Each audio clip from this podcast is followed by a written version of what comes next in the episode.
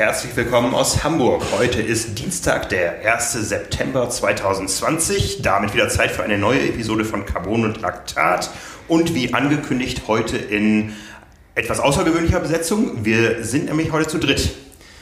Mein Name ist Frank Wechsel, ich bin der Publisher von Triathlon und mir gegenüber sitzen Anna Bruder. Hallo Anna. Hallo. Und Bengt Lüttke. Hallo Bengt. Hallo Frank. Ja, man kennt euch beiden ja noch nicht so, wie man Simon und mich jetzt auf dem, dem Kanal kennt. Ähm, stellen wir euch mal kurz ein bisschen vor. Ne? Anna, du bist schon länger da, außerdem bist du die Dame in der Runde hier am Tisch. Ja, ähm, genau. Ne, du darfst äh, erst was sagen. Du hast bei uns ein Volontariat gemacht und bist jetzt fertig ausgebildete und voll engagierte Redakteurin. Genau, das endete Ende Juni. Ich dachte, dass der Ironman Frankfurt mein letzter Tag als Volontärin wird, sozusagen. Dem war da nicht so. Ich saß wahrscheinlich zu Hause, wie wir alle. Ähm, genau, und bin jetzt fest als Redakteurin hier im Team. Und deine Wurzeln kommen eigentlich so, liegen im Laufsport? Ja, genau, da ist es gerade nicht so gut drum bestellt, ehrlich gesagt. ähm, genau, da liegen meine Wurzeln. Das macht mir prinzipiell auch am meisten Spaß, aber es verschiebt sich gerade so langsam aber sicher in Richtung Radfahren, weil das einfach, weil ich das gerade besser kann. Macht ja auch manchmal mehr Spaß. Ja. Und Bengt, du hattest einen etwas rumpligen Start bei uns. Seit 1. April bist du hier. Das war die Zeit, wo wir uns alle nie gesehen haben. Ja? Genau, ich war also quasi gar nicht äh, in der Redaktion vor Ort, sondern habe euch alle nur äh, virtuell kennengelernt. Und ähm, ja, aber es war ein äh, interessanter Start. Also ganz anders, als ich ihn mir vorgestellt habe. Aber auch der hatte seine Vorzüge, muss ich sagen. Ähm, Themen waren auch genug da. Also insofern ein guter Start. Ja, dich mussten wir nicht ausbilden, denn das bist du längst. Deine genau. Vita ist äh, im Sportjournalismus Genau, genau richtig. Ich habe äh, nach meinem Studium äh, habe ich volontiert beim Schleswig-Holsteinischen Zeitungsverlag, bin dann da auch übernommen worden als Redakteur in der Sportredaktion und habe da elf Jahre gearbeitet. Ähm, dachte dann, es wird mal Zeit, etwas anderes zu machen. Vor fünf Jahren ungefähr bin ich zum Triathlon gekommen.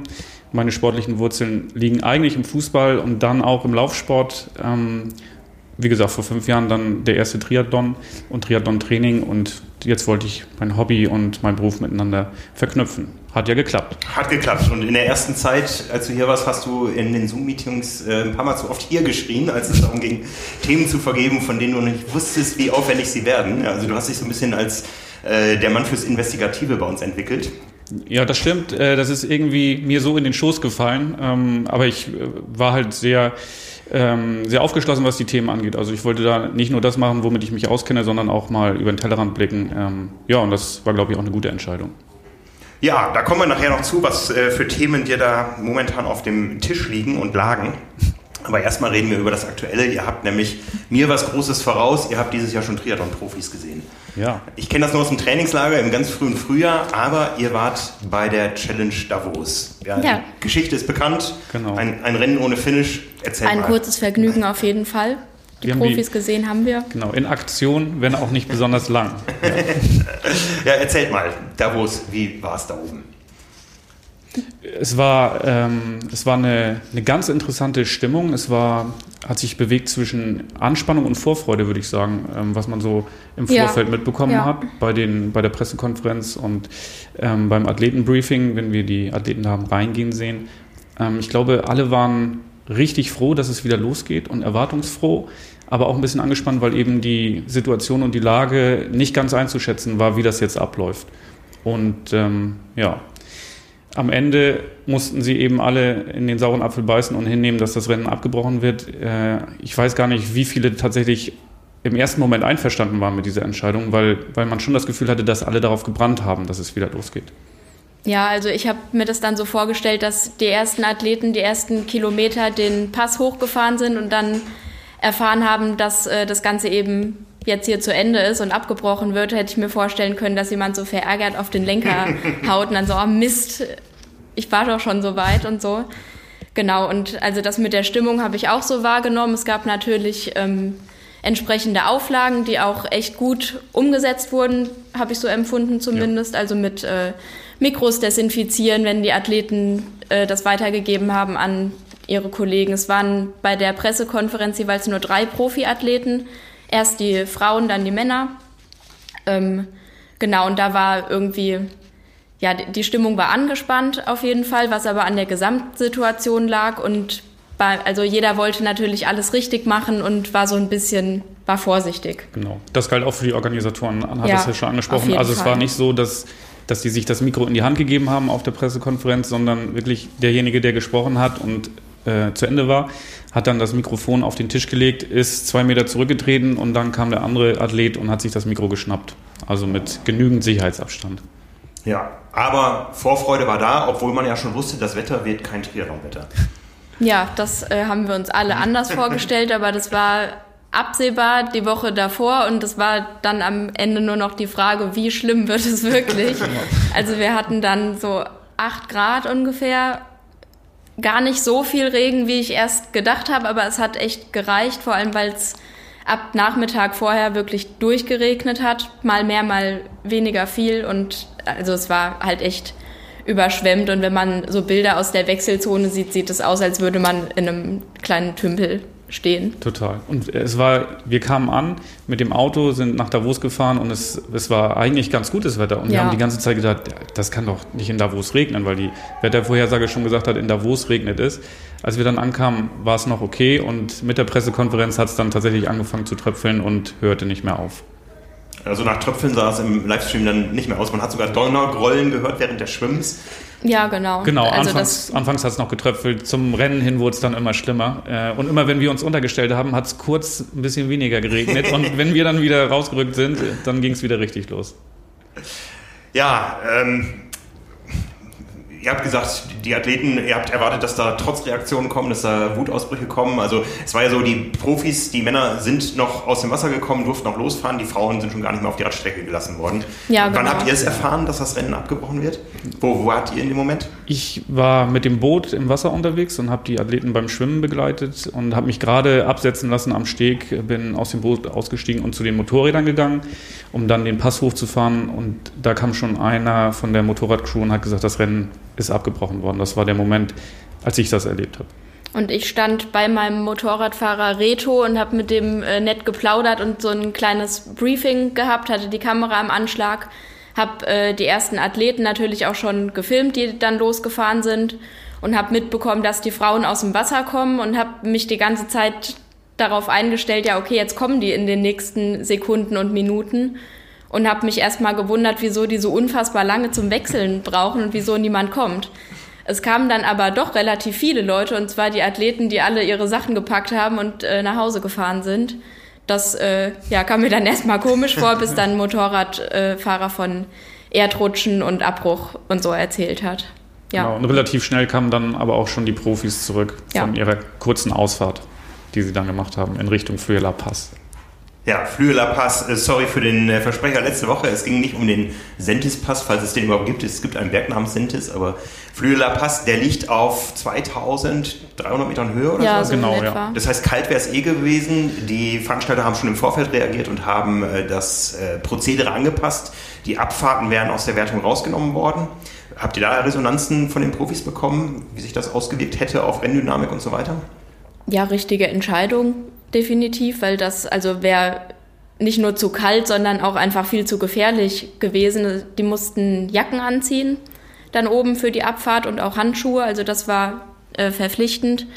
Und ja, von der Renndynamik, also hatten natürlich leichte Athleten dann noch umso mehr einen Vorteil, hätten die gehabt, weil die natürlich da hochfliegen und auf der Abfahrt eher Nachteile gehabt hätten, was aber dann zu dem Zeitpunkt egal gewesen wäre. Also es hätte schon das Ergebnis definitiv verändern können. Ja, mhm. ja dann kam der Abbruch, Resonanz im Profibereich. Habt ihr gesagt, habt ihr von Age-Gruppern was gehört, wie die es aufgenommen haben? Ja, auch durchweg. Haben alle Verständnis dafür gehabt. Also jeder hat ja auch das, das Gewitter gehört. Ähm, es wäre einfach fahrlässig gewesen, da Leute noch ins Wasser zu lassen. Weil man hat, hat den Donner gehört und äh, Blitze auch gesehen. Also das war die richtige Entscheidung. Ja, was bleibt von dem Rennen? Eine Ergebnisliste vom Schwimmen.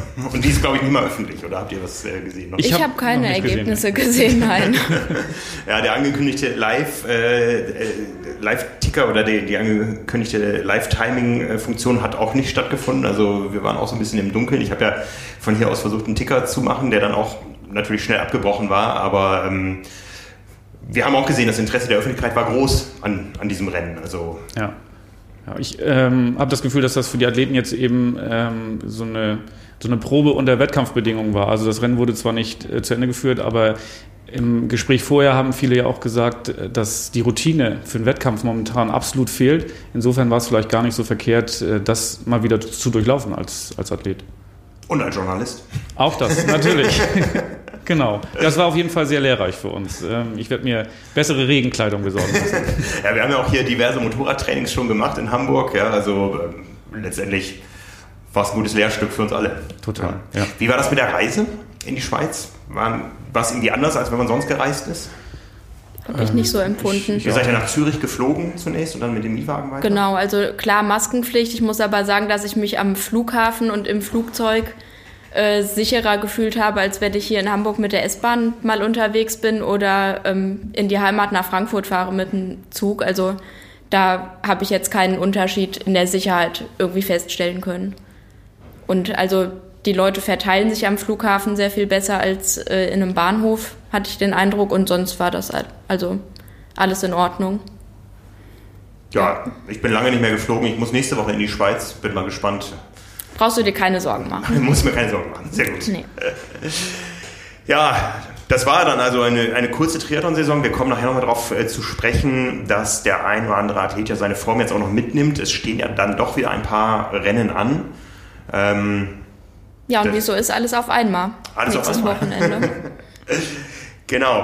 Ja, ähm, also euer, euer Endfazit, Davos, es war eine Reise wert? Das auf jeden Fall. Ja. ja. Ja. Also Fazit ist durchweg positiv, würde ich sagen. Ja. Aus beruflicher, also aus journalistischer und sportlicher Sicht auch, denke ich. Ja. ja. Und die Athleten kennen jetzt auch eure Gesichter.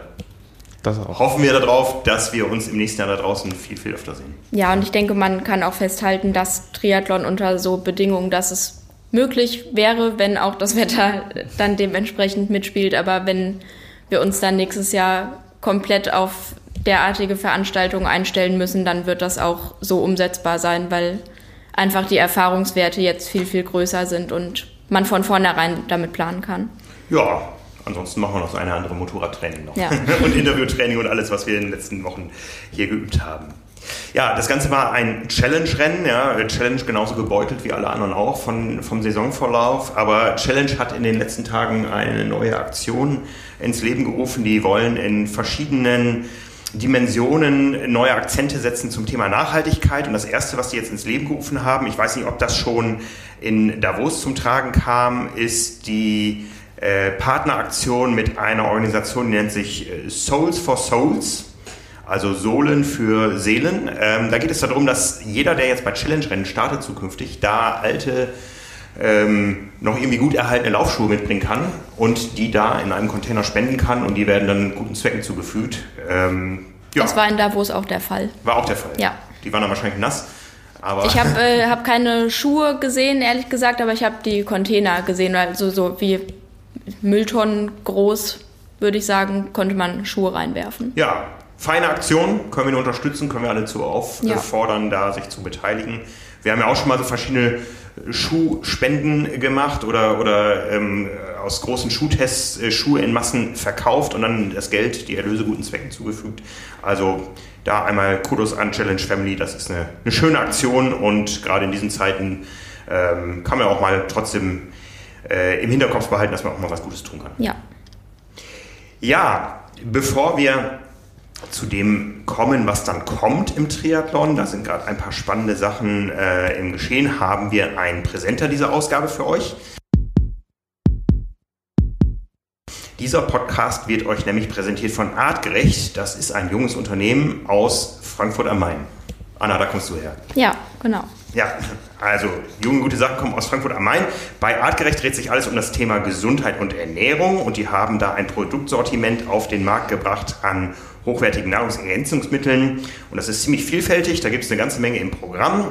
Auch Profis sind da engagiert, die arbeiten äh, seit zwei Jahren erfolgreich mit Florian Angert und Andreas Dreiz zusammen. Und es gibt zwei Produkte, die artgerecht gerne den Hörern von Carbonlactat äh, vorstellen möchte. Das ist einmal das Produkt Amin.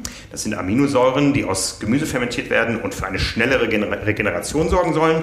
Und das Produkt Energy, das ist Ribose, also ein Zucker, der für noch mehr Energie während des Sports sorgen soll. Und mit dem Code TRIMAC10, alles in Großbuchstaben, T-R-I-M-A-G 10 in Ziffern dann, TRIMAC10, könnt ihr das Ganze auf der Website artgerecht.com zu einem Preisvorteil von 10% kaufen. Äh, die beiden Produkte, die gibt es als Sticks, das sind so Tütchen mit Pulver drin. Genau, Einnahme ohne Wasser, genau. dann meistens eben auch für Trainingslager und so weiter geeignet. Man muss nicht groß irgendwie Flüssigkeiten mitnehmen, sondern einfach nur diese Sticks. Und äh, wie gesagt, die gibt es auf artgerecht.com, wenn ihr euch da umschaut. Ihr könnt auch andere Produkte in euren Warenkorb tun. Dieser Code TRIMAC10, der wird euch eben auf diese beiden Produkte Amin und Energy angerechnet. 10% Preisvorteil für die Höhe von Carbon und Laktat. Ja, nach der Challenge ist vor dem Ironman und zwar ganze drei Stück am Wochenende. Nachdem da auch lange, lange, lange Monate Pause war, geht es wieder los. Geballte Ladung. Geballte Ladung. Wir reden über Rennen, die stattfinden in Estland, in Polen und in Frankreich. Ja, in Estland sogar mit der Langdistanz. Ja, ähm, wir sind da im engen Kontakt mit dem Veranstalter. Ähm, da äh, ist man also so mutig, am Samstag beide Rennen an den Start zu bringen. Es gab vor allen Dingen noch viele Fragen und Bedenken bezüglich der Einreise. Gerade aus Deutschland. Äh, wir wissen, dass einige Athleten, einige Age-Gruppe anreisen über Helsinki.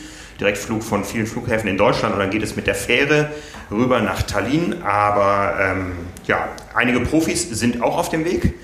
Am Samstag eben beide Rennen. Profis starten nur auf der 73-Distanz. Äh, das äh, Langdistanzrennen ist ein reines Age-Gruppe-Rennen, so ich das verstanden habe. Ähm, am gleichen Wochenende geht es auch an den Start in Gdynia in Polen, das ist bei Danzig. Und in Frankreich, in Les Sables, Les Sables d'Olonne, ähm, findet ein Profirennen statt und ihr wisst, wer wo startet. Ja, genau. Ähm, fangen wir in Estland einmal an. Genau, da ähm, ja, ist das eine illustre Runde definitiv. Da startet Sebastian Kienle, der auch jetzt in Davos am Start war, nicht im Ziel, wie alle anderen auch. Ähm, genau, und dann erstmal überlegt hat, ob er da überhaupt an den Start geht oder jetzt die Saison einfach abhakt, aber er scheint sich jetzt dafür entschieden zu haben. Dann äh, Patrick Nilsson auch am Start. Man muss allerdings dazu sagen, dass viele Profis auf vielen Startlisten stehen, weil sie versuchen, alles mitzunehmen bzw. sich alles offen zu halten. Das alte Ironman-Dilemma ist noch nicht gelöst für Deshalb, uns. Deshalb ja. Ähm, ja, kann man da so richtige Aussagen nur bedingt treffen. Nils Frommholt steht auch auf der Startliste. Alexander Schilling, Andreas Dreiz, Rüdi Wild und Thor Bendix-Matzen. Ja, wir, wir hören auch vom Veranstalter, der sagt, die Startliste ändert sich täglich. Ja, ja. Also wir können es selber noch nicht genau sagen. Ja, das ist einfach der Situation geschuldet jetzt. Äh, wir wissen, dass Athleten auch äh, Corona-Tests vorsorglich gemacht haben, falls man die dann braucht bei der Einreise. Äh, wir haben gehört, es soll angeblich für den Ironman in Tallinn eine Sondergenehmigung geben, was die Einreise betrifft. Äh, wir haben auch schon von ersten Athleten gehört, dass es überhaupt kein Problem war, einzureisen. Ähm, ja, wird hochspannend. Mhm. Ja. In Polen genauso. Ähm, da ist die Startliste auch einigermaßen prominent. Also Patrick Lange steht drauf, äh, Florian Angert, Michael Rehlert, Jan Stratmann und auch Boris Stein, der auch in Davos am Start war. und das Rennen natürlich auch nicht zu Ende bringen konnte, der aber im Gespräch nach dem Rennen auch äh, schon seinen Blick in Richtung ähm, Polen, äh, Gdynia gerichtet hat und eine gute Rolle spielen will auf jeden Fall. Ja. Und auf der Rückreise direkt nochmal in Vorarlberg in Österreich bei einem Swim and Run Richtig. gestartet ist und da ähm, ja, neuen Mut wieder gefasst hat für genau. das Rennen jetzt am Wochenende. Ja, sehr schön. Und in Frankreich? In äh, Frankreich gibt es eine ganz offizielle, auch ja relativ ausführliche Startliste. Da ähm, steht Andreas Böcherer drauf.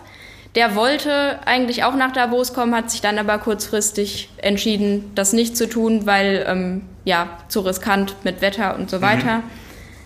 Genau, der will es jetzt in Frankreich wissen. Dann stehen da noch drauf Frederik van Lierde, Rudi van Berg, David McNamee. Peter Hemerick steht da auch drauf. Da weiß man aber auch nicht, ob der jetzt wirklich an den Start geht. Dann der Sieger aus Hamburg vom letzten Jahr, jetzt muss ich den Namen richtig aussprechen, Christian Höhenhaug.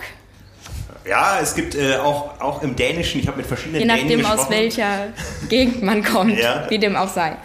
Jeder weiß, wer gemeint ist. Ähm, Bad Arnolds steht noch drauf und auch bei den Frauen sieht das Startfeld relativ gut aus.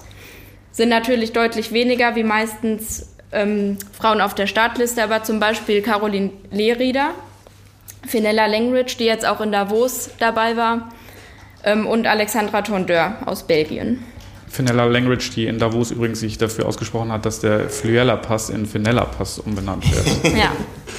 So weit sollte es leider nicht kommen. Ja, also spannend, ein, ein, ein großes, also eigentlich letztendlich das größte Rennwochenende, was wir dieses Jahr hatten und äh, vielleicht bis zum Jahresende haben werden. Ja, die Profis äh, wollen, ja, die waren jetzt halt, hatten endlich mal so einen Anker mit Davos, äh, haben sich darauf hin trainiert und ja, haben eine gewisse Form, die sie jetzt natürlich auch aus, ausleben wollen. Für den einen oder anderen geht es ja vielleicht auch noch um die Quali zur 73 WM im nächsten Jahr, wobei das ja auch alles noch sehr in den Sternen steht, wie Quali-Modi sich vielleicht noch ändern und anpassen werden. Aber ja, wir freuen uns drauf. Wir werden über alles berichten am Wochenende. Vor allen Dingen werden wir aber berichten äh, über die WM in Hamburg am Samstag, die beiden Sprintrennen, die eben durch den Ausfall aller anderen Rennen jetzt zur Weltmeisterschaft hochgegradet wurden. Ähm, ich glaube, das hat man letztes Mal noch nicht im Podcast. Das ist mal so, wir nehmen dienstags irgendwie tagsüber auf und dann hinterher kommen die Knallermeldungen aus der Szene. Ähm, Hamburg am Wochenende WM. Am Samstag starten, glaube ich, zuerst die Männer und anschließend die Frauen. Top-Starterfelder da. Das Ganze natürlich auch unter Corona-Bedingungen.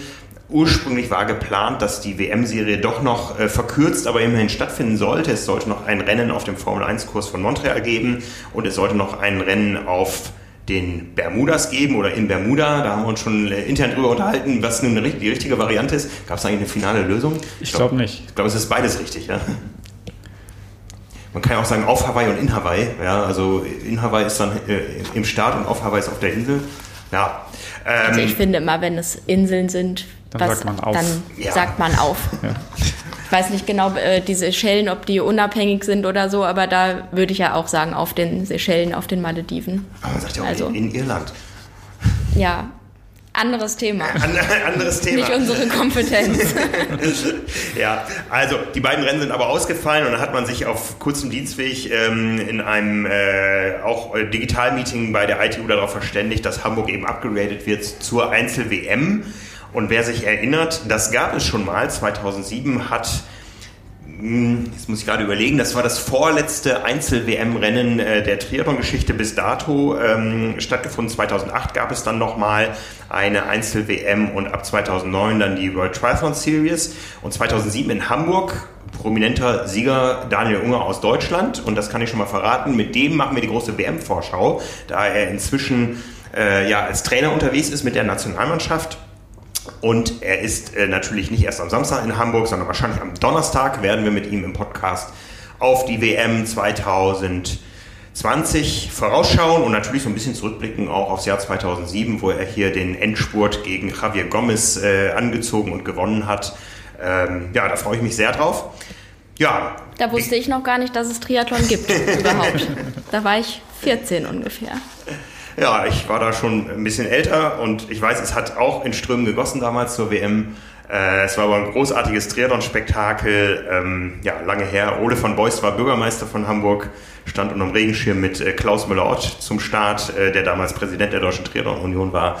Ähm, ja, das Ganze eben mit vielen Age-Grupper-Rennen damals war eine großartige Geschichte und ja, jetzt gibt es die Fortsetzung natürlich im Kleinen. Auch wir sind reglementiert. Ähm, auch die Medienzugänge sind ganz, ganz anders und sehr restriktiv. Und ähm, ich sollte vorher keinen Sport machen, weil zum Beispiel am Eingang zum Stadion, was äh, großzügig abgezäunt wird, da im Stadtpark äh, die Körpertemperatur gemessen wird und wer über 38 Grad hat, kommt nicht rein. Also äh, ja, wir müssen irgendwie, glaube ich, für ähm, äh, für, für Ersatz sorgen, falls einer von uns da irgendwie äh, zu sehr schwitzt oder so. Naja, alles wie gesagt unter eingeschränkten Bedingungen. Kühlweste anziehen noch. Kühlweste anziehen, genau. Ich weiß nicht, äh, das Wochenende soll wieder ein bisschen besser werden, nachdem es jetzt vorher ein bisschen regnen soll, aber wir sind natürlich sehr gespannt und dann vor allen Dingen auch auf das Mixed Relay WM-Rennen am Sonntag. Ähm, die deutsche Besetzung wird erst nach den Einzelrennen am Samstag festgelegt, aber Deutschland hat da ja schon auf dem Podium gestanden, hat auch schon den Titel gewonnen. Das muss ich gerade überlegen. In der Besetzung ähm, Anja Knapp, Anne Haug, Franz Löschke und Jan Frodeno. Ja, also mit unseren beiden, beiden aktuellen Hawaii-Weltmeistern, Ironman-Weltmeistern damals im Mixed Team Relay auf den ganz, ganz kurzen Strecken und ja, immer ein großes Spektakel, das ganze Sonntag dann live im Fernsehen und da freue ich mich sehr drauf. Und wie gesagt, die Vorschau auf das Ganze gibt es dann mit Daniel Unger auf diesem Kanal. Die meisten Profis sind auf jeden Fall schon angereist international und trainieren fleißig im Stadtpark. Ja, Hamburger Stadtpark, ja bekannt vom Stadtpark-Triathlon. Hat einer von euch da mal mitgemacht? Ich letztes Jahr. Du hast da letztes Jahr mitgemacht? Ja. Ich, äh, Auch relativ schlechtes Wetter. Wie immer eigentlich, ne? Es war kalt, meine Füße waren, glaube ich, noch nicht aufgetaut, als ich im Ziel war. Also ich bin mit tauben Füßen losgelaufen, das ist gar nicht mal so angenehm. Ja, was kannst du den Profis an Tipps mitgeben? Höhenmeter brauchen sie nicht mehr trainieren? Nee, das äh, definitiv nicht. Ich weiß nicht, ob es äh, die gleiche Radstrecke ist wie beim Stadtpark Triathlon. kürzere Runden? Ja. Ähm, ja, also da kann man auf jeden Fall schnell unterwegs sein und ja, schade, dass es äh, kein, dass keine Zuschauer zugelassen sind. Das ist sicher für die Profis auch äh, eine andere Nummer dann, weil die sich ja sicherlich auch dadurch angespornt fühlen. Mhm. Ja, aber das ist jetzt nicht zu ändern dieses Jahr. Ja, also wie wir es gelesen haben, gibt es auch überhaupt keine Hoffnung, da irgendwie einen Blick zu erhaschen. Äh, es gibt Sichtschutzzäune und von daher ähm, ja, Hamburg freut sich natürlich, eine der, der wenigen Weltmeisterschaften, die es überhaupt im Sport gibt, in diesem Jahr äh, sportartübergreifend ausrichten zu dürfen. Aber das Ganze ist dann eben nicht das Spektakel, wie wir es hier aus der Innenstadt kennen, sondern ähm, ja, eine mehr oder weniger sterile Veranstaltung. Äh, wir werden darüber berichten, wie sich das Ganze dann anfühlen wird. die, die ARD überträgt? Äh, ich glaube, es wechselt sich ab an beiden Tagen. Ja, dann. Ist die Frage, wie viele Zuschauer vielleicht doch kommen, um einen Blick zu erhaschen. Es gibt ja ganz häufig die Situation, dass dann Leute da vor Ort sind, weil sie meinen, sie könnten doch noch irgendwo durch einen Spalt irgendwas erkennen. Also mhm, ähm, mhm. ich würde noch nicht ausschließen, dass da vielleicht der eine oder andere tatsächlich unterwegs ist. Ja, animieren wollen wir dazu nicht. Nein, ja, auf keinen also, Fall. Oder äh, auf den Baum klettern und von oben gucken. Genau. Aber die, ähm, ja, die äh, Vorkehrungen sind ja so, dass man sich das eigentlich sparen kann. Ja. Um das hier nochmal klar zu sagen. Genau, genau. Und äh, das Format lässt sich auch, glaube ich, am besten im Fernsehen verfolgen. Genau. Ne? Ich weiß, ich habe ich hab gesehen, auch durch einen Zaunspalt habe ich gesehen, wie Jan Ulrich Olympiasieger wurde in Sydney 2000. Da hatte ich keine Akkreditierung. Da ging sowas noch, aber ich glaube, heute unter, unter solchen äh, Bedingungen, wie wir sie gerade haben, da wird auch ähm, enorm drauf aufgepasst. Ja. Das ist eben. Ich denke, dass man da besser bedient ist, sich einfach vor den Fernseher zu setzen und das in einer guten Live-Übertragung sich da anzuschauen. Genau. Ja, auf der Rolle. Ja. Das wäre doch eine Maßnahme. Das ja. werde ich auch machen, aber nur wenn das Wetter schlecht ist. also nicht. Sonst fahre ich draußen. Ja, ähm, so viel zum Geschehen bei den Profis.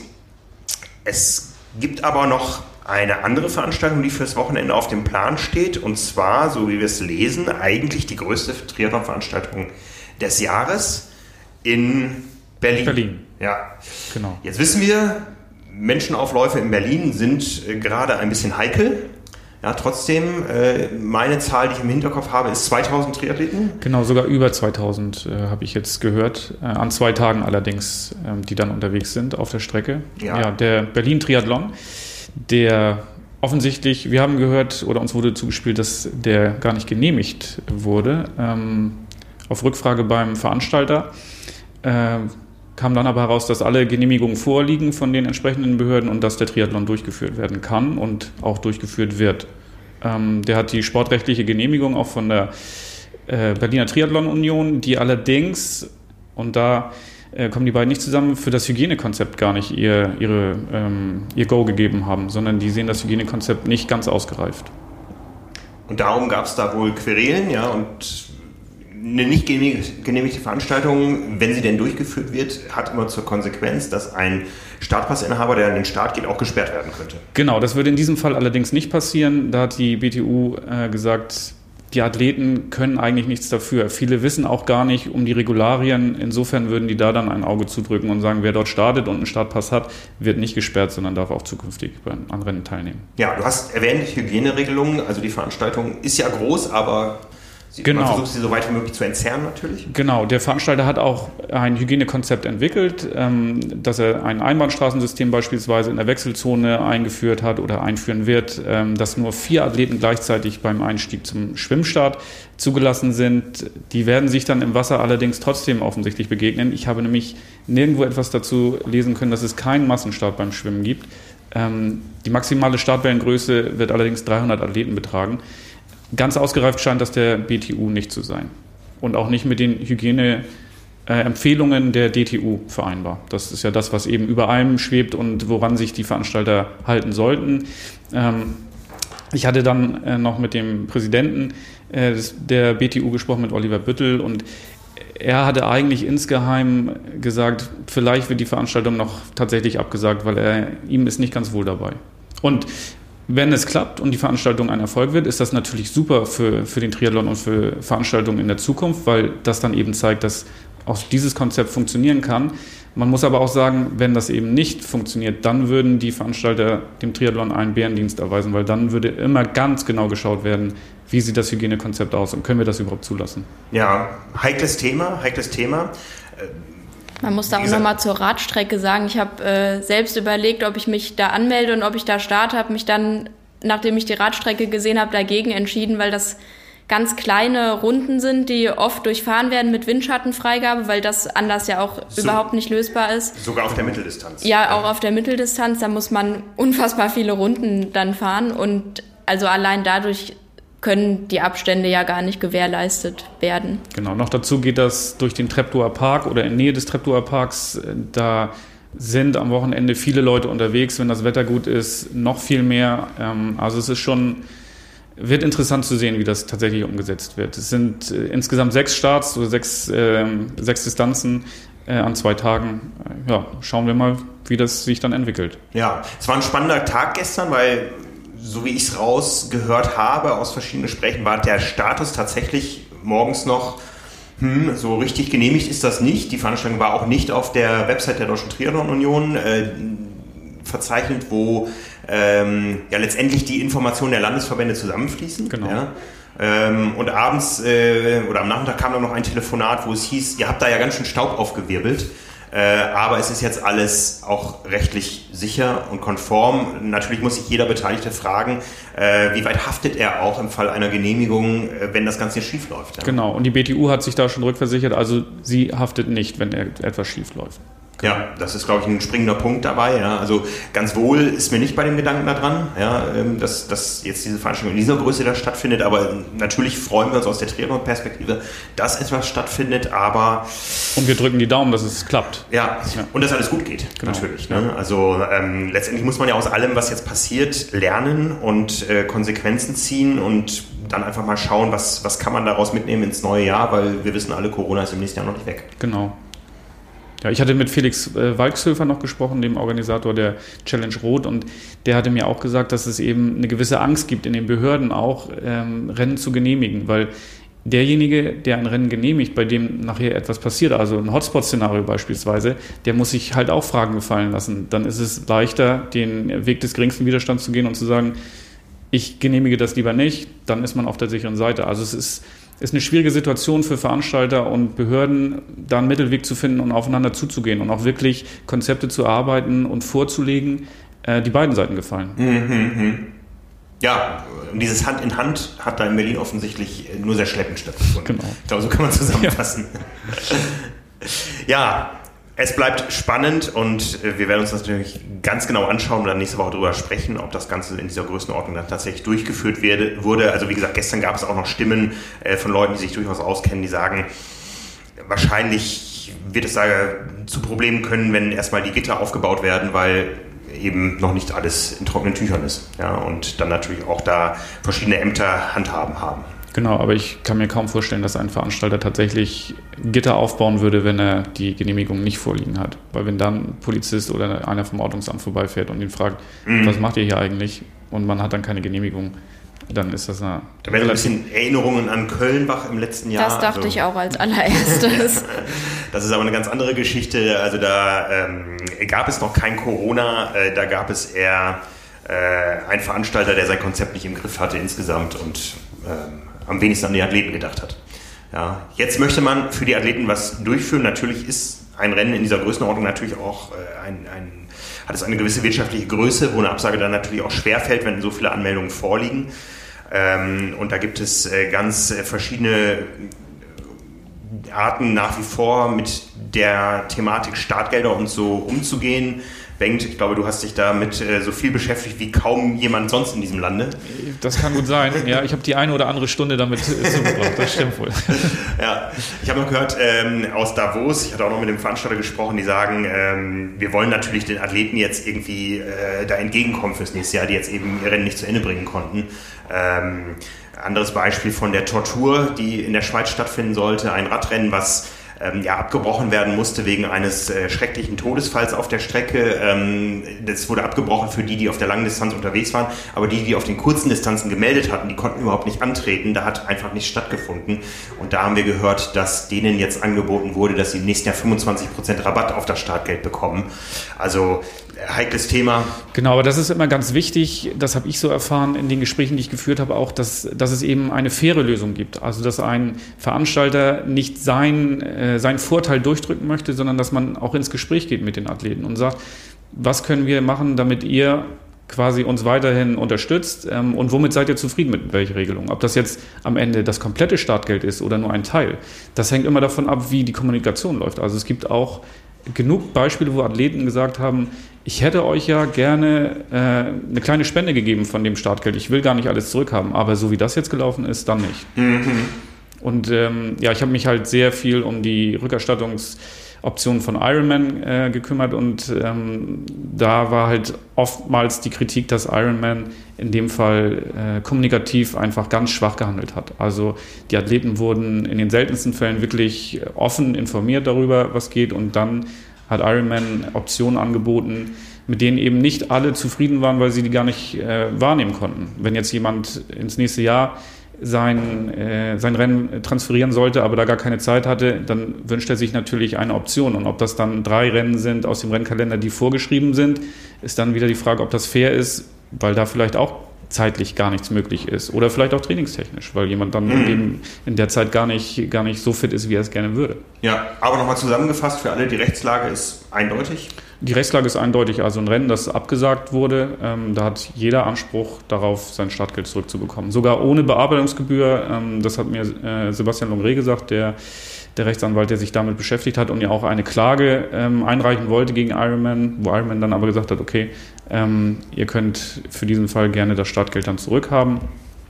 Äh, die, die Bearbeitungsgebühr wäre eigentlich auch nicht rechtlich in Ordnung.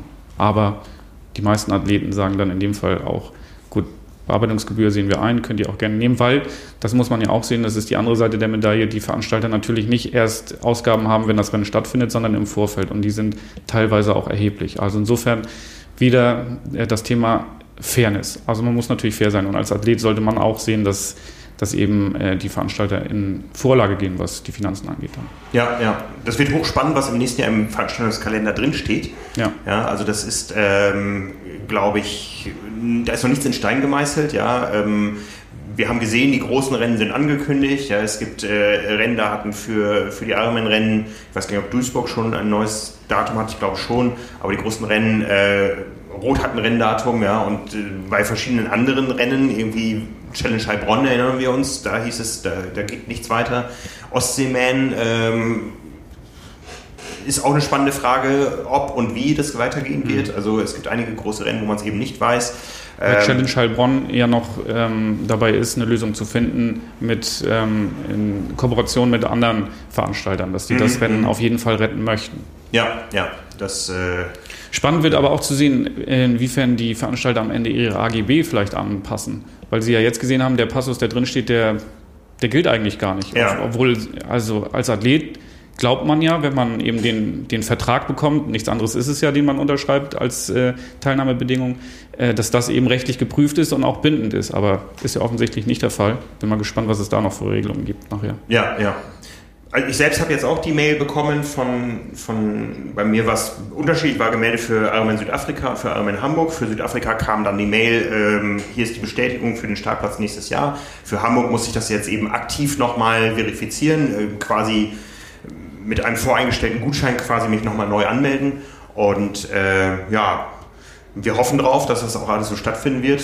Wie gesagt, das, das Thema Corona wird uns noch begleiten. Es hängt, glaube ich, davon ab, dass jetzt die Veranstalter ihre Hausaufgaben machen und dass man einfach auch solche Events hat wie Berlin eben, aus denen man lernen kann, äh, was läuft wie und dass das Ganze im nächsten Jahr noch nicht so aussehen wird, wie es 2019 mal aussah. Das wissen wir, glaube ich, alle. Aber natürlich wollen wir alle, dass es irgendwo weitergeht und die Kommunikation ist einfach das Entscheidende, dass ja. man frühzeitig weiß, äh, woran man ist und dann hat, glaube ich, auch keiner irgendwie ein Problem, da eine kleine Spende noch zu hinterlassen. Ja, ja. So ist das eben. Ne? Und das betrifft ja nicht nur die Sportart Triathlon, das betrifft eigentlich auch so die, da bist du näher dran, die gesamte Laufszene.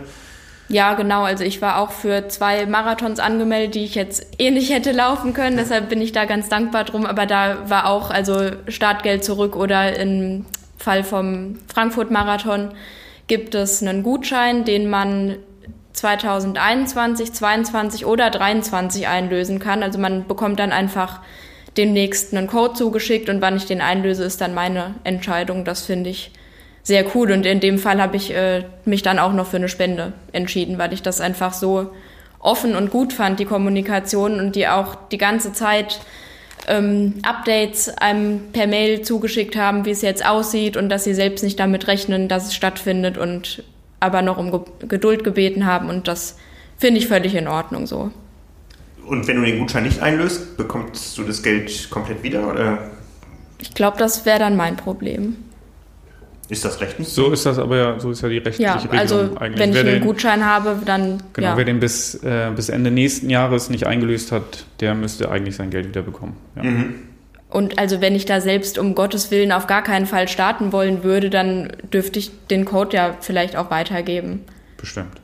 Oder so. Aber naja, also das Geld ist ja bezahlt und ich wollte da jetzt starten, kann ich jetzt nicht und dann kann ich das halt in den nächsten Jahren irgendwann nachholen. Ja, Berlin-Marathon hätte auch noch diesen Monat stattgefunden, am, ja. traditionell am letzten September-Wochenende. Da stand ja auch schon lange fest, dass der Marathon so nicht stattfinden kann. Auch da gab es die Möglichkeit äh, im Angebot Startgelderstattung oder Ummeldung, so wie ich das verstanden habe, wenn ich es noch richtig in Erinnerung habe. Und ich meine auch noch in Erinnerung zu haben, dass 85 Prozent tatsächlich umgemeldet haben aufs kommende Jahr weil das ja auch nicht so einfach ist, einen Startplatz für den Berlin-Marathon zu ergattern. Aber am Wochenende des Berlin-Marathons kann man trotzdem laufen.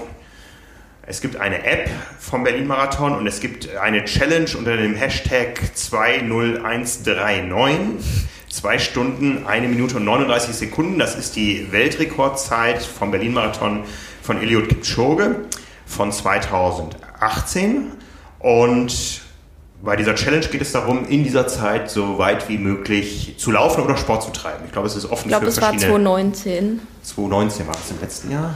Ich meine auch 2018. 2018, ja, ja, ja ich glaube ja. Genau, letztes Jahr war es ganz knapp drüber, glaube ich. Ja, müsste ich selber nochmal nachschauen. Muss ich auch nochmal nachschauen. ja, ähm, ja, also man kann das Ganze sportlich machen, Genau. muss es nicht laufen, man kann auch Inlineskaten und so weiter. Oder auf dem Fahrrad, genau. Ja, ja ich behaupte auch, dass äh, relativ wenige Leute einen Kilometer in der Pace laufen können.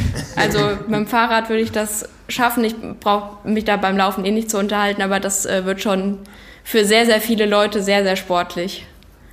Ja, ich würde wahrscheinlich in der Zeit die Hälfte der Strecke schaffen. Ungefähr. ich.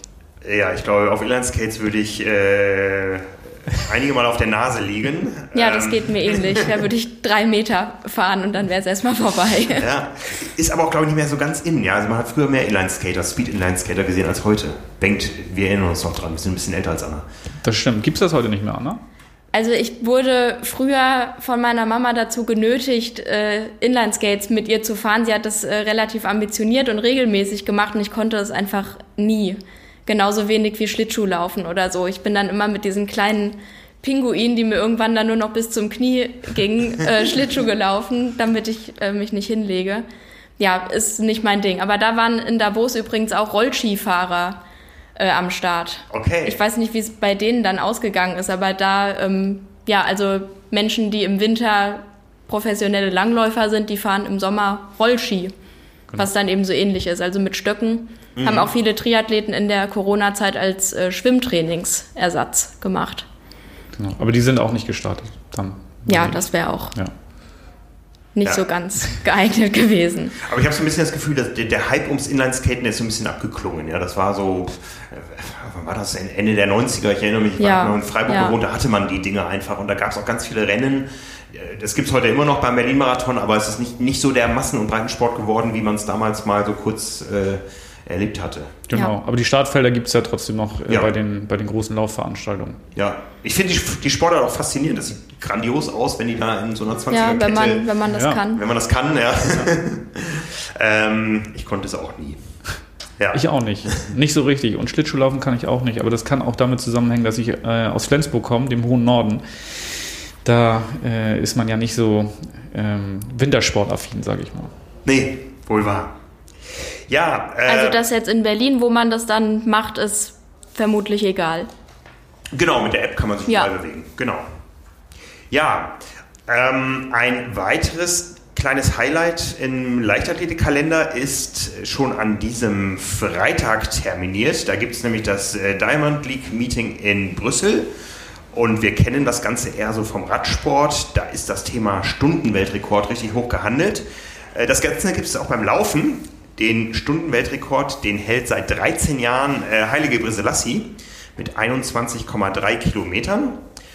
Und Mo Farah, der ähm, ja eigentlich von der Bahn kommt, äh, Olympiasieger erstmals in London 2012, 5000 und 10.000 Meter, äh, dann auch mit den Marathon gewechselt, der kehrt auf die Bahn zurück und möchte eben Gebre Stundenweltrekord knacken. Also kann ich mir kaum vorstellen, ähm, so ein Tempo so lange durchzulaufen. Ich frage mich bei solchen Tempi immer, wie lange könnte ich da mithalten? Ich glaube, es würde mh, mm, äh, nach einer Runde relativ äh, übel aussehen um mich, äh, wenn ich überhaupt so weit mitlaufen könnte. Man müsste es mal runterrechnen auf eine Runde, aber 21,3 Kilometer. Un, un, unglaublich schnell. Ja, das ja. ist ein ziemlicher Wahnsinn. Ich habe das mal gemacht. Ich weiß gar nicht, ob das der Halbmarathon in Hamburg war oder der Marathon. Da stand ich am Streckenrand und als die dann gestartet sind, äh, die Führungsgruppe, bin ich mal nebenher gelaufen. Es ist, es ist einfach absoluter Wahnsinn. Also ich glaube 500 Meter und dann war auch vorbei bei mir. Nicht ja. mal 500 Meter, Quatsch. Ich habe da so ein traumatisches Erlebnis. Ich bin mal mit einer Staffel gestartet und wir hatten einen Wunderläufer als Startläufer. Der ist die ersten 16 Kilometer gelaufen. Ich musste dann auf die zweite Distanz, das waren 11 Kilometer, ging los vor dem, vor dem Alsterhaus. Ähm, und ich weiß, dass unser Wunderläufer unsere Staffel in die Position gebracht hat, dass äh, wir gewechselt sind, kurz bevor die Frauenelite durchgelaufen ist. Das heißt, ich oh. habe innerhalb von ein paar Minuten die gesamte Frauenelite an mir vorbeirauschen sehen und das war ja nun nicht mal, nicht mal die höchste Weltelite da am Start. Ähm, ja, es, es tat weh. ich war noch frisch und äh, ja, die war noch frischer. ja, ähm, lassen wir uns drüber lass uns überraschen, ob das aufgeht. Ja, ist natürlich immer, äh, wir kennen das eben auch von den, von den Stundenweltrekorden. Da, da müssen alle Bedingungen stimmen. Ähm, Gerade auf der Radbahn ist das ja nochmal ein ganz anderes Thema. Da wird auch genau geguckt, äh, welche Location, ja, irgendwie Höhenlagen sind einfach aus aerodynamischen Gründen da, da besser. Ähm, natürlich bekommt man mehr Luft, wenn man nicht in der Höhe ist, aber ja, gucken wir uns gerne an. Äh, zurück zum Triathlon. Äh, Bengt, ein weiteres großes Thema, mit dem du dich beschäftigt hast, was letzte Woche online gegangen ist, was äh, nach einem kleinen Anruf, der zuerst bei mir gelandet ist, bei dir auf dem Schreibtisch gelandet ist und sehr viel Energie gekostet hat, ist das Thema Sponsoring im Triathlon an einem Beispiel, wo schiefgelaufen ist. Genau. Ähm, ja, ich glaube, zusammenfassend könnte man sogar am Ende sagen oder ein Fazit ziehen, äh, dass die Athleten bei äh, dem Unternehmen, das ich jetzt als Beispiel genommen habe, nicht alleine sind, sondern dass tatsächlich äh, häufiger es vorkommt, dass Sponsoren nicht das halten, was sie versprechen. Also da geht es auch gar nicht um große Geldbeträge am Ende, sondern es fängt eben dann damit an, dass Equipment äh, nicht zur, zur Verfügung gestellt wurde, äh, das eigentlich versprochen war. Und in dem Fall jetzt ging es eben um Verträge für Sportler, für ambitionierte Sportler, die aber nicht ganz oben in der, in der äh, Spitze sind, die die, die die gar nicht ablehnen konnten, dieses Angebot. Ähm, ja, und dann sind sie in das Team eingetreten, haben den Vertrag unterschrieben, waren voller Hoffnung und Vorfreude auf das, was kommt und wurden ähm, letztendlich, äh, zumindest was die Geldzahlungen angeht, enttäuscht, weil eben das äh, versprochene, der versprochene Fixbetrag, der eigentlich monatlich fließen sollte, nicht geflossen ist. Und dann fragt man sich natürlich als Athlet, was mache ich dann in dieser Situation? Ähm, die sind ja auch darauf angewiesen, weil sie sich darauf verlassen haben, dass das Geld eben fließt. Äh, ich, von einem Fall weiß ich, ähm, dass dann eben auch der, der Teilzeitjob, der vorher noch getätigt wurde, aufgegeben wurde, eben in der Hoffnung, dann sich voll auf den Sport konzentrieren zu können, sieben Tage die Woche. Ja, das war nicht der Fall. Ähm, es gab viele Gespräche mit dem Sponsor, der die Athleten vertröstet hat, dass das Geld bald fließen würde. Es gibt nur noch kleine Unregelmäßigkeiten, aber wenn die erstmal ähm, wenn die erstmal abgestellt sind, dann, dann läuft das auch. Haben sie aber bis heute nicht bekommen, offensichtlich das Geld. Ja, Hintergrund ist, äh, geht um das äh, Spoosty-Profitil. Genau, ich wollte es jetzt nicht sagen, aber okay, machen wir. Das ist ja, auch, ist ja einsehbar. Ja, hast recht. Der, der, Artikel ist ja online. Ähm, Vorgeschichte ist, dass wir, ich glaube, es war Ende letzten Jahres, hier ein Schreiben bekamen, wo wir mit einer Startnummer die uns zugeschickt wurde, eingeladen wurden zur Pressekonferenz, wo das Team vorgestellt wurde. Ähm, ich glaube, im ersten Aufruf stand noch gar nicht drin, wer denn nun da als Profi äh, an den Start gehen soll. Und sowas kommt ja vor, also ich sag mal gefühlt einmal im Jahr kommt irgendwie sowas, juhu, wir gründen hier ein neues Profiteam. Von den meisten hört man dann auch nach ein, zwei Jahren nicht mehr viel. So scheint es jetzt sich vielleicht auch zu entwickeln in dem Fall. Ja, Dabei ähm, waren die Pläne ganz andere. Genau, also jeder, genau. jeder Athlet mit einem äh, 5 Euro, äh, 5 Jahresvertrag ausgestattet. Ähm, ja, es sollte halt keine Eintagsfliege sein. Ob es nachher eine Eintagsfliege ist oder nicht, das ist die Frage. Zwei Athleten stehen ja noch unter Vertrag. Die würden also auch, wenn sie ihren Vertrag weiter erfüllen möchten, nächstes Jahr dafür sorgen, dass es das Team gibt. Die anderen beiden äh, stehen eigentlich auch noch unter Vertrag, aber denen wurde mitgeteilt, dass sie nicht mehr Mitglied des Teams sind, wogegen die jetzt eben dann auch mit einem Anwalt vorgehen, ja. weil die das so nicht einsehen. Wir mussten damals erstmal schauen, was ist das überhaupt für ein Sponsor, ja, also äh, das, es gibt ja, wir wussten auch nicht, was HEP ist, ja, ähm, aber inzwischen hat man ja so ein gewisses Bild, wer steckt wo dahinter. Bei Spoosty wusste man nichts, weil es tatsächlich auch neu war. Ja, das ist ja. Es klang auf jeden Fall vielversprechend, weil schon direkt zu Beginn angekündigt wurde, eine, eine Top-Platzierung auf Hawaii erreichen zu wollen genau. und ja, das ganz große Ding zu landen. Ja, und dann hat man sich die Athletenliste angeguckt, als sie dann offen, öffentlich war und hat gedacht, ja, das ist ein ambitioniertes Ziel zumindest, ja, aber äh, man muss auch dazu sagen, dass auch die Ziele ähm, um das Produkt sehr ambitioniert waren. Ja. Letztendlich ist es ein, ein, ein, ein Multi-Mix. Ein flüssiges Nahrungsergänzungsmittel. Genau. Ja, genau. Ähm, eigentlich ein Konzept, was, was es schon in den 80ern gab. Wir packen alles in, in ein Produkt rein. Ähm, von der Biologie her arg umstritten, ob man das nun wirklich braucht. Ja, das Ganze jetzt irgendwie noch äh, so verpackt, dass es irgendwo bei, bei einer jungen Generation irgendwie vielleicht ankommen könnte. Aber ich habe jetzt noch niemanden gesehen, der damit in der Öffentlichkeit rumläuft. Also, ich auch nicht, ne? wirklich nicht. Aber das wäre auch äußerst unhandlich. das wohl wahr. Ich glaube, es geht da irgendwie, es wird in Monatsrationen verpackt, die man dann zu Hause stehen hat und die Flasche sieht schick aus, die soll man sich dann ins Wohnzimmer stellen oder so. Also letztendlich ein altes Konzept, wo man als, als Mediziner jetzt sagen muss, okay, ja, mutig, aber braucht man letztendlich nicht. Ja, Multicocktails ähm, sind nie so wirksam wie äh, gezielte, gezielte Supplementierung, äh, wenn man die denn braucht. Also ich sage immer, man kann sich auch gesund ernähren und äh, das Einzige, was man wirklich braucht als Sportler, ist noch Vitamin D obendrauf. Ob man jetzt wirklich von allem alles braucht. Und B12 gegebenenfalls. B12 gegebenenfalls. Anna spricht hier als Veganerin. Darf ich doch sagen? Ja, oder? ja, ja, klar. ne? ähm, aber, keine Beleidigung. Ernährung ist eine hochindividuelle Sache, ja, da darf Schrägstrich vegetarisch, aber auch dann. Ja, ne, ähm, aber ansonsten so eine breite Supplementierung braucht man heutzutage eigentlich nicht bei allgemeiner Nahrungsmittelverfügbarkeit und äh, die man aber auch wahrnehmen muss natürlich. Ja, letztendlich ist das irgendwie ein Produkt, ein Konzept, was, äh, was längst überholt ist, auf hip, hip getrimmt und ähm, genau, den einen spricht es an, den anderen eben nicht. Ja. Ähm, die die Zielsetzung ist natürlich relativ ambitioniert. Also Stimmen haben jetzt berichtet, dass, äh, dass der CEO gesagt hat, äh, in, ich weiß gar nicht mehr in wie vielen Jahren, in fünf oder zehn Jahren sind wir so groß wie Red Bull. Ist natürlich eine ganz andere Marke. Red Bull hat eigentlich äh, eine ganz andere Zielgruppe als Energy Drink. Ähm, ja, ich weiß nicht, ob, ob dieses Produkt dann auch so hip sein kann, wie, wie es eben dieser Energiedrink ist. Ja. Ja, ich meine, über, über die biologische Wertigkeit eines Red Bull kann man sich genauso streiten. Natürlich.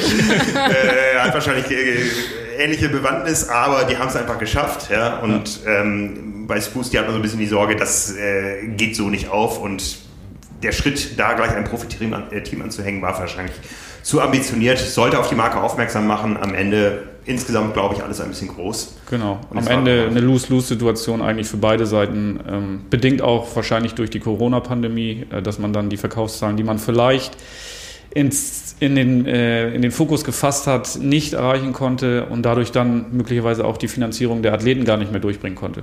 Ja, ja, das ist, äh, ich glaube, abseits vom Renngeschehen sicher die aufwendigste Geschichte gewesen, die wir nur für online gemacht haben. Die Recherche hat tatsächlich mehrere Wochen gedauert, ja, weil es eben auch ähm, unabdingbar war, da wirklich minutiös und ganz kleinteilig alle Belege zu bekommen von dem, was einem gesagt wird. Also da dürfte man eben nicht besonders blauäugig rangehen und, und denken, was mir jetzt jemand erzählt, das stimmt auch, sondern im Laufe der Recherche hat sich eben auch herausgestellt, dass, äh, dass viele Sachen bei einigen Leuten anders im Gedächtnis hängen blieb, als es tatsächlich war. Und dann war es natürlich gut, die ganzen Belege zu bekommen und die Zahlen schwarz auf weiß zu sehen. Ja. Ja, auch da bleiben wir natürlich am Ball und gucken, was sich da weiterentwickelt, ob sich die Dinge weiterentwickeln, äh, wie die Profis damit umgehen. Also ein paar sind ja noch dabei ne, und äh, andere müssen sich jetzt eben neu orientieren sind wir sehr gespannt. Ja. Genau. Ähm, zwei sind wie gesagt noch in dem Triathlon-Team, aber das, äh, das Boosty-Team ähm, oder, oder die, das Boosty-Sponsorship ist ja auch viel weiter gefasst. Also ich fand zum Beispiel interessant, dass die zwei Athleten eben rausnehmen aus dem Team, aus wirtschaftlichen Gründen, wie es hieß, andererseits aber neue Athleten dann ins Team holen. Ähm, aber dann eben, äh, so sagte der CEO, unter wirtschaftlichen Bedingungen, die dann auch passen. Das lässt natürlich einen gewissen Rückschluss zu.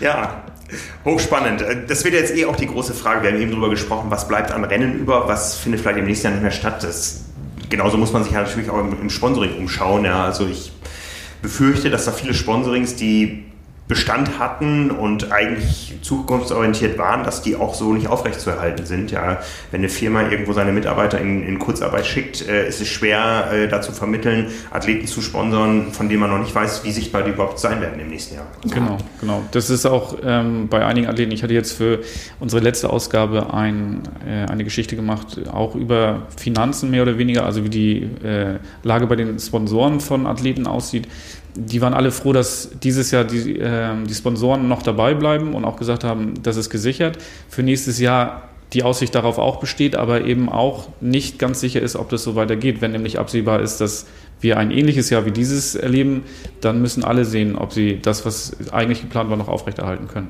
Ja, und gerade für Nachrückende wird es natürlich noch umso schwerer. Ja, da wird ein Unternehmen vielleicht auch eher sagen, wir stehen zu unseren Engagements, aber neue Sachen, da tun wir uns momentan schwer. Absolut. Und dann ist es eben für Leute, wo der Sponsorvertrag ausläuft, schwer, eben neue Partner zu finden. Da kann die eine oder andere Karriere relativ schnell vorbei sein plötzlich. Ja. Das betrifft letztlich ja alle Branchen. Genau. Ja, ja. klar klar. Ne? Also da sind wir hoch gespannt. Ja, wir haben, bevor wir zu unseren Kategorien kommen, noch ein Rennen, was stattgefunden hat, was normalerweise so ein bisschen bei uns durchs Raster gefallen wäre. Es gab eine Langdistanz in Deutschland. Ja, äh, der Knappenman in Losa. Das weiß ich so genau, weil ich einmal die Übersicht über alle Langdistanzen in Deutschland, Österreich und der Schweiz äh, geschrieben habe und das wird mir, das vergesse ich nie wieder. Ja, du hast Lausitz. den Bericht darüber geschrieben. Ja, also eine kleine Veranstaltung. Wie, wie groß muss man sich das vorstellen? 1000 Teilnehmer mit äh, fünf verschiedenen Distanzen, also eine Langdistanz, eine Mitteldistanz, Sprint und Olympisch. Genau, sogar äh, mit einem mit einem Staffelwettbewerb. Ja, und 1000 Teilnehmer waren am Start.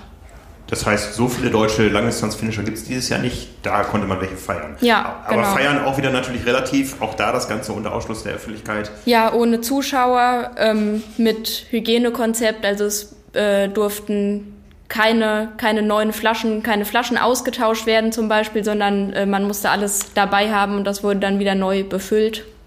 Ja. Wobei ich immer gelesen habe, dass äh, ein gewisses Maß an Eigenverpflegung immer schon bei dem Rennen äh, stattgefunden hat. Das, äh, kann ich so jetzt nicht beurteilen, aber das, ja, also da, das ist generell jetzt nicht die größte Veranstaltung und da ist auch drumherum nicht so viel, also das hat mehr so, mehr so Volkslauf-Charakter, ganz sympathisch eigentlich. Ja, ein Naturerlebnis und ein Erlebnis mit sich selbst, genauso wie das, was unser Chefredakteur Nils am Wochenende vor ja. sich hat bei der Hölle von Kuh. Auch äh, darauf sind wir sehr, sehr gespannt. Ich glaube, Schade, dass es keinen Livestream gibt. ich glaube, das würde er nicht wollen. ich glaube aber, er ist auch sehr gespannt, was da am Ende rauskommt. Kriegt er eigentlich das Redaktionshandy mit auf dem Kurs? Haben wir das schon besprochen mit ihm? Können wir mal Da absprechen. weigert er sich vielleicht. Ich glaube auch. Oder um Hilfe zu rufen. Notfalls. Nee, nee, das wird, das wird super. Ja, ich bin auch äh, fest davon überzeugt. Wir werden das Ganze natürlich auch in Wort und Bild einfangen und äh, sind sehr gespannt, was äh, die beiden äh, mitbringen werden. Äh, Marvin wird ihn begleiten. Ja. Unser Kollege Marvin Weber und äh, das werden sicher eindrucksvolle Bilder. Nochmal zurück äh, zum Knappenman. Da hat, ähm, ist nämlich ganz interessant, die Sprintdistanz hat in der Gesamtwertung Martin Schulz gewonnen, der äh, Paratriathlet. Ähm, ja, mit relativ großem Vorsprung auch. Also das ist echt bemerkenswert. Und auf der Langdistanz hat ebenfalls ein Paratriathlet einen, also eine Fabelzeit hingelegt in 7 Stunden 29. Ähm, ist nicht in die allgemeine Wertung gekommen, weil das eben einfach nicht vergleichbar ist mit, äh, mit Handbike und Rennrollstuhl. Aber man muss halt sagen, dass er quasi Schwimmen, Radfahren und Laufen ausschließlich mit den Armen macht. Und da äh, so eine Zeit hinzulegen, ist schon echt beeindruckend. Ja, das war Thomas, Thomas heißt er, glaube ich, Frühwirt aus Ja, genau. Österreich. Ja, ähm, erfahrener Langstreckler äh, mit dem Handbike eben immer wieder beeindruckend, muss Ja. ich auch sagen. Und ähm, ja, Hut ab vor dieser Leistung. Er nennt sich sel selbst äh, Tom Tigger. Ich wusste nicht, äh, wie er richtig heißt und habe diesen Namen auch erstmal in die, in die Meldung geschrieben. So ja, und habe mich. Website. Ja, so heißt auch seine Website und äh, man muss suchen, bis man den richtigen Namen findet und dachte, ja, okay, Ja. dann hat er halt so einen Namen. Alles gut. Ja, damit sind wir schon wieder so ein bisschen drin im Thema ähm, Diversität. Unsere Triathlon-Ausgabe ist ja im Handel, wird weiterhin eifrig diskutiert. Und wir haben dazu den Kommentar der Woche bekommen, und zwar von Martin Falk, dem Schulsportverantwortlichen in der Deutschen Triathlon-Union, ähm, der uns darüber berichtet hat, dass ähm, er eigentlich ein sehr weit gefächertes Bild vom Triathlon hat, wenn er so an die Schulsportveranstaltungen denkt. Ja, er sagt, da ist es überhaupt kein großes Thema, dass es nur die Jungs machen. Ähm, da ist es auch ganz normal, dass eigentlich in, in den Triathlon-Projekten äh, die Kinder so teilnehmen, wie sie auch in den Klassen zusammengesetzt werden. Ja, da sieht man eben auch, auch farbige Athleten, ähm, da sieht man auch mal Athleten mit Handicap, wie gesagt, äh, männlich-weiblich komplett ausgeglichen. Und er hat so ein bisschen die Hoffnung, äh, dass, äh, und da zitiere ich ihn jetzt, äh, wir über diesen Weg im Schulsport wie auch über den Vereinssport immer mehr Vielfalt in unseren Sport bekommen, denn Triathlon sollte kein Privileg sein, das Menschen ausschließt. Es sollte ein Privileg für Triathlon sein, allen Menschen offen zu stehen. Das Ein kann man, glaube ich, so Ja, stehen lassen. Kann man. Ein schönes Genauso unterschreiben. schöner Kommentar. Ja. Ja. Er bedankt sich bei uns noch für den Blick über den Tellerrand. Das haben wir sehr gern getan und werden wir auch weiterhin tun. Ja. Ja, ein, ein Thema, ähm, ich weiß nicht, ob ihr es gelesen habt überhaupt in unserem Skript, äh, die Frage der Woche, ähm, die an Carbonlactat gerichtet wurde aufgrund unserer Diskussion, die wir letzte Woche zum Thema Nina Kraft hatten. Ähm, und zwar eine Frage, zu der ich auch noch mir nicht so viele Gedanken gemacht habe, aber wir gerne mal diskutieren können. Da ging es darum, wie geht man mit ehemaligen überführten Dopern um? Äh, ein Großteil der Szene sagt eben Ausschluss auf Lebenszeit. Ähm, Leute, die das ein bisschen relativierter sehen, sagen eben, ja, aber wir haben doch ein Rechtssystem in Deutschland, das muss auch im Sport gelten, dass es eben auch äh, die Möglichkeit der Rehabilitation gibt. Und die Frage, die uns ein äh, Ramon Mendelshoff hier stellt, ist, könnt ihr einen ehemaligen Doper im Sport akzeptieren, der zwar noch Rennen startet, aber sich Dopingtests unterziehen muss und oder im Ziel ohne Platzierung gewertet wird? Benk, du warst bisher viel Ja. im Fußball auch unterwegs. Ja, da ist das Thema Doping, glaube ich, irgendwie nicht so präsent. Ne? Genau, findet eigentlich fast gar nicht statt, muss man sagen. Ähm, ja, das ist natürlich ein ganz heikles Thema, Doping. Ähm, es gibt natürlich Athleten, die sofort wissen, wenn sie es gemacht haben und überführt wurden, was sie falsch gemacht haben und ähm, das auch nie wieder machen würden. Ähm, und dann gibt es natürlich die überzeugten Doper, die, die nur ihren eigenen Vorteil sehen. Also ich finde, das ist eine, eine ganz schwierige Frage, ähm, ob man das akzeptieren könnte, akzeptieren könnte, wenn der unter, unter Ausschluss der Wertung quasi teilnimmt. Ähm, wie will man das umsetzen? Also das würde ich, würde ich jetzt nicht so sehen, ähm, wenn Das Sportler könnte man sich auch nachweislich... gleich sparen, finde Genau, das auf jeden Fall. Und wenn Sportler nachweislich nach diesem Vergehen und einer Sperre äh, nicht mehr dopen, dann haben sie ja eigentlich ähm, nach Ablauf der Sperre, jedenfalls rechtlich gesehen, das Recht, wieder an einem äh, Wettkampf teilzunehmen. Hm. Also die Frage ist ja zweigeteilt. Dopingtests, sage ich mal, ja klar, aber eben nicht nur ehemalige Doper, sondern alle. Ja, ne, dass, natürlich. Dass ja. wir mehr Tests brauchen, ja. das steht außer Frage. Dass ja, die irgendwie Fall. finanziert sein müssen, ist ein anderes Thema. Aber äh, allein aus abschreckenden Gründen, wir brauchen viel, viel mehr Dopingtests. Genau. Ja, und da, viel engmaschiger muss das eigentlich sein, ja. Genau, da darf man einfach nicht unterscheiden zwischen äh, Menschen, die sich schon mal da vergriffen haben und welchen, die es noch nicht getan haben. Ähm, schwierig ist immer so diese Diskussion, die es oft gibt, ähm, wie werden die Athleten während einer Dopingsperre weiter getestet oder haben sie da freie Hand? Ja, ich glaube, das ist auch eine Sache, die äh, sich nicht weltweit äh, eindeutig beantworten lässt, wie das gehandhabt wird. Also ich glaube schon, dass in unserem äh, Sport- und Rechtssystem auch Dopingtests äh, stattfinden bei Athleten, die gesperrt sind und irgendwann zurückkehren wollen diese Platzierung ohne Wertung oder, oder ähm, Zieleinlauf ohne Wertung finde ich, also während der Sperre sowieso nicht, aber danach ist es auch irgendwie, fragt man sich auch, was soll das? Ja, also ja, ohne Wertung, wer, wer startet dann? Ja. Also, ja. ja. ich meine, es, es gibt, glaube ich, Leute, die, die brauchen das für sich, aber entweder sind sie in der Wertung oder, oder sie nehmen nicht teil, dann sollen sie halt ihren Sport für sich machen, dann sollen sie ihre, ihre eigene Langdistanz äh, zu Hause machen oder, oder ähm, am Baggersee oder wie auch immer. Ja, aber ähm, dass jetzt jemand nach einer, nach einer Sperre ohne Wertung wieder teilnehmen darf, führt ja auch zu Renndynamiken irgendwie, die, die dann irgendwo, ja, es macht keinen Sinn. Ja, es genau. macht für mich ja. überhaupt keinen Sinn. Genau. Ja. Also ich sehe das ähnlich wie Bank, dass man da, ja, also dass es schwierig ist, das so, da so eine Regelung zu finden und dann auch wieder, also ich finde auch, dass man unterscheiden muss, ob das jemand äh, bereut und sich seiner, äh, seines Fehlers da bewusst ist.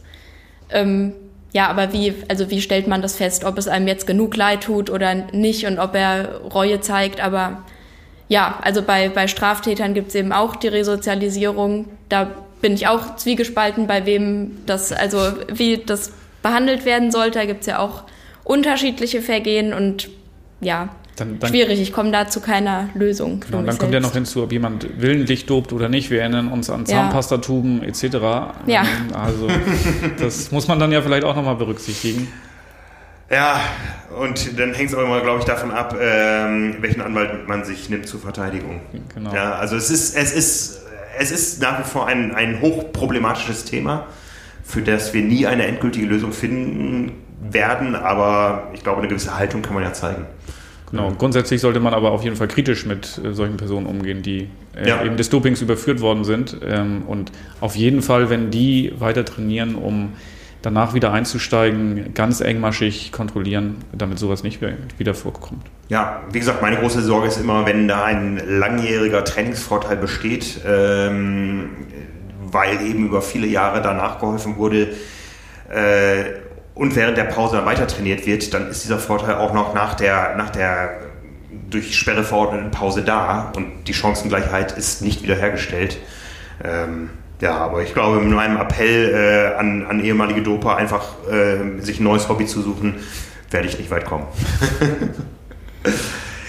ja, zum Schluss haben wir noch eine Einheit der Woche. Das ist ja immer ja, ganz spannend, was die Leute sich einfallen lassen. Und äh, wir haben jetzt eine Einheit der Woche mit Ankündigungen.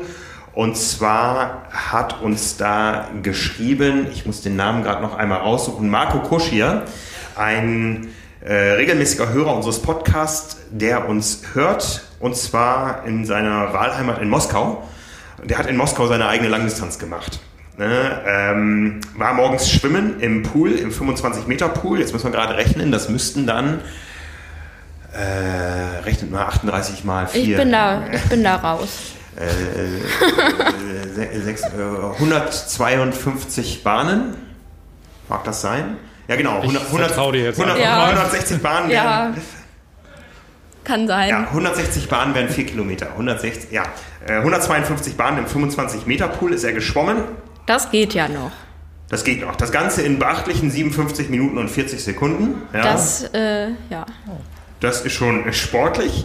Dann gab es eine 15-minütige Pause, die hat er genutzt, um nach Hause zu fahren, um sich dann auf sein Indoor-Bike zu setzen. Das äh, war wahrscheinlich so geplant. Ich weiß nicht, wie sinnvoll es ist, im Moskauer Straßenverkehr 180 Kilometer in Aeroposition zu verbringen. Wahrscheinlich hätte man das nicht überlebt. Also ist er nach Hause, hat die 180 Kilometer gefahren auf Swift auf einem flachen Kurs mit äh, einer Leistung von 207 äh, Watt Normalized Power äh, in 5 Stunden 12. Das ist, äh, ich sag mal, die Schwimmleistung ist ein bisschen höher zu gewichten als die 5 Stunden 12 ja. auf dem Rad. Ne? Also, aber trotzdem sportlich, 5 Stunden 12 auf Swift. Allein so lange äh, auf Swift zu fahren. Also. Ja, und 207 Watt sind auch eine gute Leistung, wenn man das auch auf die Altersklasse bezieht, zu der wir gleich noch kommen. Dann hat er nochmal 20 Minuten Pause gemacht äh, in der zweiten Wechselzone, mehr oder weniger um seine Aid Station aufzubauen, denn äh, die Laufstrecke führte immer wieder um den Block. Äh, er ist uns jetzt die endgültige Antwort aufs, äh, hat, ist uns schuldig geblieben, wie das Ganze denn geendet hat. Also sein Minimum war ein halber und äh, das Maximum ein ganzer Marathon im Moskauer Regen, so wie ich das verstanden habe, war nach zwei Stunden und 22 Kilometern Schluss. Äh, er hat das ganz allein durchgezogen, keine Begleitung und in Moskau hat das auch keine Sau interessiert, als er da immer wieder um den Block geschrieben ist. Das war jetzt wirklich zitiert. Das Wenn er in der Zeit den Marathon gelaufen ist, dann hat er meinen allervollsten Respekt. ja, er schreibt, es hat gut geflutscht bis dahin, wo dann beim Ironman bekanntlich äh, das Ganze erst losgeht, wo der Schmerz beginnt. Äh, wenn man die anderen leiden sieht, dann geht es irgendwie leichter. Ähm, genau, also es war dann kein ganzer Ironman, wie er schrieb, also war nach 22 Kilometern Schluss, so verstehen wir es jetzt doch. Aber Ergebnis, erster Platz overall, Gewinner, ja. Sieger der Altersklasse 56 bis 59 und schnellster Nicht-Profi in dem Rennen. Herzlichen Glückwunsch. Ja. Herzlichen Glückwunsch, Marco, und äh, schöne Grüße nach Moskau.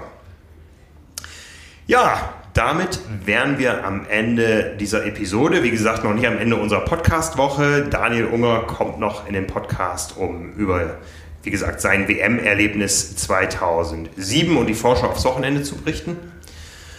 Wir halten euch auf dem Laufenden, was den Rennkalender betrifft. Äh, gutes Stichwort, unser Triathlon-Kalender ist da. Der heißt dieses Jahr nicht Triathlon-Kalender 2021, sondern You are a Champion 2021. Das war das Motto ähm, in der Hochsaison unserer Trainingspläne von Power and Pace. Der Kalender ist jetzt angeliefert und wird von uns ausgeliefert, zu bestellen unter trimac.de slash Kalender 2021 bei uns im Shop. Da gibt es ein bisschen Motivation an die Wand. Ansonsten sind wir motiviert auf das kommende Wochenende mit ganz viel Triathlon, über den wir dann berichten werden. Ich freue mich drauf. Ja. Mhm. Euch erstmal vielen Dank. Danke Anna, danke Bengt. Danke auch. Für diese ungewöhnliche, äh, ungewöhnliche Podcast-Runde. Hat mir Spaß gemacht. Mir auch. Mir auch. Jetzt geht es zurück an die Schreibtische, denn wir haben Schlusswoche. Die Triathlon 184 steht auf dem Programm. Genau. Dazu dann nächste Woche mehr. Ganz genau. Bis dann, bis nächste Woche. Ciao, ciao. Ciao. Tschüss.